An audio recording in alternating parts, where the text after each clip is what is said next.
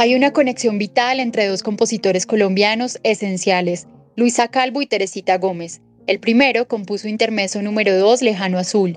La segunda lo interpretó en los grandes escenarios de Europa cuando fue agregada cultural en Berlín. Parece que las obras de Luisa Calvo cobrarán vida en las manos de Teresita Gómez. Los dos, sin conocerse, tejen los hilos de la música clásica en Colombia. Soy Laura Quiseno y les doy la bienvenida a esta entrevista con Teresita Gómez. Teresita, bienvenida a esta entrevista con Radio Nacional de Colombia. Es un honor tenerla en radionacional.co. Empecemos por el principio. Eh, ¿Quién fue don Valerio Gómez? Contémosle a, la gente quién fue don Valerio Gómez para, para ti, para tu vida. Mi papá adoptivo Valerio Gómez fue un ser excepcional él trabajó para el Instituto de Bellas Artes de Medellín, o sea, el conservatorio. En ese entonces le decían el Palacio de Bellas Artes. 35 o 40 años. Era el empleado de confianza. No solo fue el portero de Bellas Artes, sino él se entendía con las matrículas de los alumnos y de tenía pues eh, acceso a la caja fuerte, era el único que tenía la clave, o sea, un empleado de confianza. Era un señor muy elegante, de corbata, de vestido de paño de esa época eh, y siempre salía con su sombrero, porque en esa época se usaba eh, el sombrero. Estamos hablando de, los años, yo nací en el 43, entonces en esa década de los años 40. Eh, realmente mi papá fue mi cómplice, una persona muy amorosa y muy, muy abierta a al arte, porque le gustaba mucho la música, la pintura y todos los profesores, todas las madres de las niñas, todos lo querían mucho. Y a mí pues fue mi cómplice porque yo empecé toda esta odisea de tocar piano, como ya lo saben todos, al escondido, pero siempre con mi papá al lado, eh, pues guardándome primero el secreto pero también dejándome que yo investigara ese mundo sonoro. Y entonces siempre, cada noche, yo lo acompañaba a cerrar el edificio y, cada noche era, era una, un goce muy grande para mí porque tenía acceso a un piano entonces yo trataba de escuchar a las niñas que tocaban de día y por la noche tratar de repetir lo que ellas hacían o lo que yo podía captar y sí, al año de esta gran aventura eh, me aprendí como dos piececitas de las que las niñas hacían. Y ese fue mi papá, Valerio Gómez un ser muy bello, fue condecorado por la mejor, la Sociedad de Mejoras Públicas como un trabajador excepcional y fue el presidente del Centro Cívico Manuel José Caicedo de esa época. ¿Y quién fue Teresa Arteaga? ¿Quién fue esa mujer para, para Teresita Gómez? Mi madre fue un ser muy amoroso, muy, muy querida, era una mujer muy bella, eh, muy elegante. Ellos eran de Marinilla, Antioquia. Era muy blanca y sufrió un poco porque pensaba que mi papá le iban a regañar porque yo estuviera tocando los pianos. Pero bueno, era muy entendible. Pero cuando ella me vio por primera vez, tocar las dos primeras piececitas. Eh, eso fue para ella pues como una cosa muy, como un sueño. Ella se asustó mucho, eh, me cuidó mucho, eh, no me dejaba hacer oficio para que, que las manos no se me dañaran. Una madre cuidadosa, amorosa, que estaba pendiente de que yo estuviera muy bien, muy bien arreglada, porque pues, yo me mantenía en Bellas Artes y la casa nuestra estaba dentro del Palacio de Bellas Artes. Eh, tenía una bella voz, era una mujer muy religiosa, muy linda. Mm. Y disfrutó mucho cuando ya se dio cuenta que mi papá no iba a tener problemas por mí. ¿Cómo fue crecer en un palacio, en el Palacio de Bellas Artes en Medellín? ¿Qué recuerdos tiene? Crecer en un palacio es una maravilla porque yo tenía acceso a, todo, ¿no? Yo tenía acceso a tenía acceso a los pianos, a la pues a todo lo que se movía ahí en el arte, la pintura, la escultura, el ballet, el teatro. Y pues ahí estaba todo, todo lo que a mí me interesaba estaba ahí. Y fuera de eso, pues eh, eh, el sitio donde también jugué eh, en los días que sábado y domingo. Y bueno, para mí era demasiado. Yo estaba muy atenta a las clases de ballet, a las de teatro, que era con Fausto Cabrera y todos los pintores de esa época, Rafael Sáenz, bueno, innumerables personas. Y todos los pianos y, y música todo el día, de manera que eso para mí fue maravilloso. ¿Qué recuerda de Débora Arango y de su paso por el Palacio de Bellas Artes en Medellín? Y no solamente de ella, sino de otros artistas eh, rebeldes para la cultura antioqueña. De Débora Arango en Bellas Artes yo la recuerdo pues, desde niña porque ella estaba todo el tiempo en Bellas Artes, eh, en pintura y, y yo, ella fue la primera que me dio un método de piano. Era una mujer muy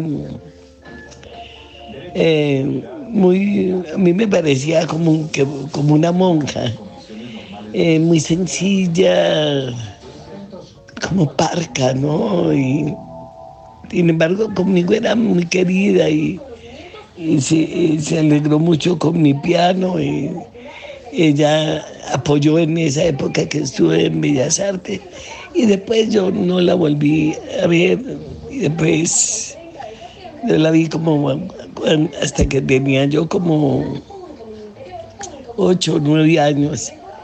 Entonces, eh, esa fue la época que, conocí a doña Débora. Y no te puedo decir más de, bueno, la gran artista que es. Y bueno, tuve mucho contacto con Rafael Sáenz, con, con Emilio Botero, con Augusto Rendón, con el maestro Callejas, que está vivo, gran pintor. Y ya de eso te puedo decir, yo fui modelo de pintura pequeña y hay algunas acuarelas mías en, Bellas Artes. Hablando de rebeldía, no sé si usted se considera una mujer rebelde, eh, sin duda pionera, eh, y cómo fue separarse, cómo fue afrontar un divorcio en la Medellín de esa época, que usted también se tuvo que, ir de Medellín. Eh, ¿Y por qué esa rebeldía? ¿De dónde viene? Yo no sé si lo mío fue una rebeldía, simplemente, mm, pues eh, yo tenía que tomar ciertas determinaciones, pues como muy sola, mm, mis padres les tocó ver la separación de mi primer matrimonio y eso les, les dio muy duro. Y que fue con Jaime Moreno, que fue flautista de la Filarmónica, de los eh, que inauguraron. Y bueno, sí, no, yo fui siempre muy lectora, yo a los, a los 18 años o 20 ya me había eh, leído a Simón de Beauvoir y todo. Ese, para el Medellín entonces eso era bastante pesado, pero bueno, después me fui para Bogotá y las cosas cambiaron un poco. Además en ese tiempo me tocó todo el nadaísmo, fue un rompimiento de muchas cosas y, y yo siempre seguía mi corazón, ¿no? Y yo no podía seguir casada si las cosas no funcionaban. Siempre me pareció que la relación con el otro se, se lleva hasta que hasta que eso se rompe, porque el amor se evapora, porque el amor se va y entonces no hay, no hay nada que hacer, ¿no? El amor no se devuelve jamás. El amor es algo que es como el río. Jamás regresa. Sí, se, se va, se va. Entonces vivir sin amor por un compromiso social, esas cosas nunca fueron conmigo. Y así fue pues, como muy clara con esas cosas. ¿Cómo llegan las composiciones de Luisa Calvo y de Adolfo Mejía a su vida? ¿Y por qué, por qué les da tanta vida? ¿Qué siente cuando las interpreta? ¿Cómo las hace suyas? Bueno, a Calvo, al maestro Vieco y a muchos los conocí desde niña y y, me tocaba mucho escuchar en Bellas Artes a Obdulio Julián, al reto de antaño, todos esos maravillosos dúos que, y tríos. Y lo del maestro Calvo fue porque ah, en esa época se escuchaba el maestro Calvo, ¿no? Y por ejemplo, el maestro Viejo le hizo una composición que es Las noches de agua de Dios, que yo toco una transcripción de Juan Domingo Córdoba de esa obra que es eh, eh, Las noches de agua de Dios. Y siempre me impresionaron mucho los leprosos, porque en esa época pasaban cada año a recoger en cada puerta a recoger ropita para agua de Dios. Y, y bueno, después, cuando ya pude tener las partituras de él, empecé a, a, a tocarlas y además las siento mucho, no sé. Hay algo que, que me toca mucho de ese compositor. Eso es la verdad. Teresita, por su espíritu, eh, intuyo que no le gusta hablar de cosas negativas o tristes, pero ¿cuándo se sintió discriminada? ¿Cuándo se sintió discriminada en este país? Cuando uno, uno nace negro, pues uno no se da cuenta de que eso produce algo en la sociedad no muy grato, aún no a toda la sociedad, a, un sector de la sociedad. Y bueno,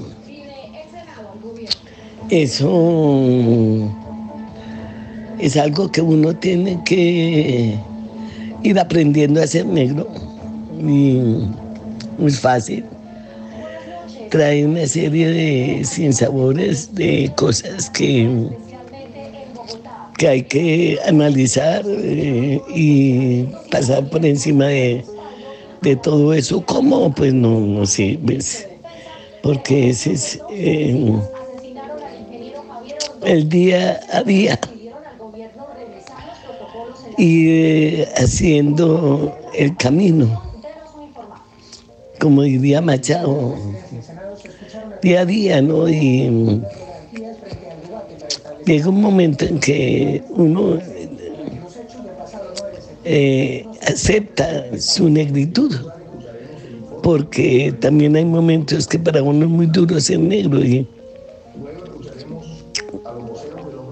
pero llega un momento en que también uno dice, eh, se acepta, y en el momento en que uno se acepta como negro, empiezan a cambiar las cosas y empieza uno ubicarse en el mundo y también a tener ciertas antenas para saber dónde está el racismo y simplemente uno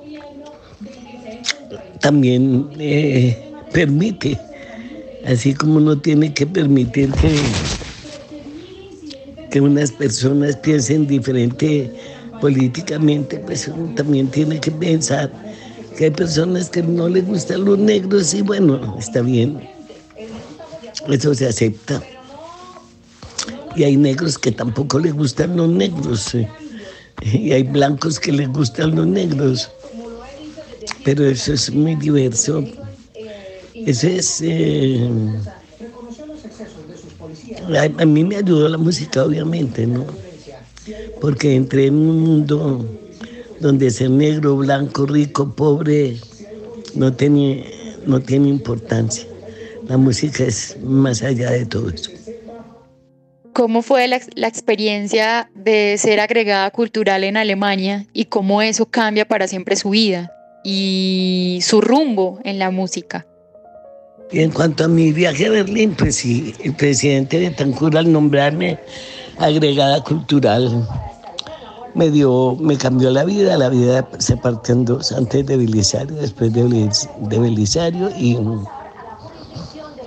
fue maravilloso porque yo he sido madre cabeza de familia y pude llevarme mis tres hijos y pude dar muchos conciertos por Europa y estudiar y, ir a conciertos y, gozar de, de, la música mm, de donde, de, de donde se hizo estar en Viena y recorrer las calles de Beethoven, de, donde estuvo eh, Salzburgo, Mozart, eh, Weimar, eh, Liszt y Goethe. En fin, entonces eso para mí él fue un ser absolutamente importante. Ese fue mi, mi, mi, mi otro padre que me mandó el universo, el presidente de Tancur. Fue un viaje maravilloso del cual aprendí muchísimo. ¿Qué siente cuando escucha el piano de Richie Ray? Bueno, yo fui casi fundadora del goce pagano en Bogotá en todo ese tiempo que vivía allá. Y descubrí Richie Ray allá y descubrí poder bailar allá que los negros bailamos, eso hace parte de nuestra vida. Nos hace falta. Entonces, eh, esa época, Willy Colón, Héctor Lavoe, bueno, todos. El José Pagano fue un, un, punto en Bogotá en sus orígenes. El, eh, que era en la calle 23 con carrera 13A, un punto bastante difícil, pero allá llegábamos todos y nunca nos pasó absolutamente nada. Fue una eh, eh, época que trabajaba mucho y bailaba mucho. No sé, Teresita, si piense mucho en esto, eh, pero ¿qué piensa de su legado? Una vez usted se vaya, eh, ¿Cuál sería su frase o qué cree que, que logró? ¿Cuál sería su legado para la música en Colombia? Bueno, mi legado, a ver, si la vida mía sirve para que alguien coja fuerza y, y le mete el hombro a la vida y, y, trate de sortear los obstáculos, trate de no tener miedo, trate de, de no buscar nada con la música. Es decir, las cosas que, que a mí me han llegado en, en la vida, me han llegado, eh, me han llegado sin yo irlas a buscar.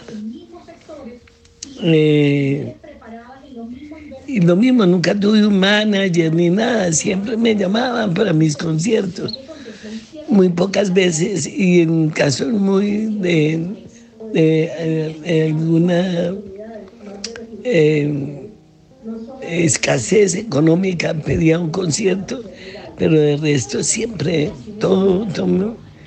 Y yo creo, creo que eso es por... cuando uno no busca las cosas, las cosas llegan, ¿no? Y yo nunca en la vida pensé que iba a llegar a, esto, que he llegado y a ser, entre comillas, famosa. Esas son cosas como bastante fuertes. Mi legado. Mira, yo quiero pues trabajar hasta... Siempre he dicho que yo quiero morirme con los zapatos puestos y, y con la música y con la meditación y, y, y pues y decirle a los que se, se, se quieran meter en hacer música, que tengan paciencia, que no busquen ser famosos porque esas cosas llegan. O ahora hay las grandes industrias, pero yo hablo de, de la música del corazón, de la música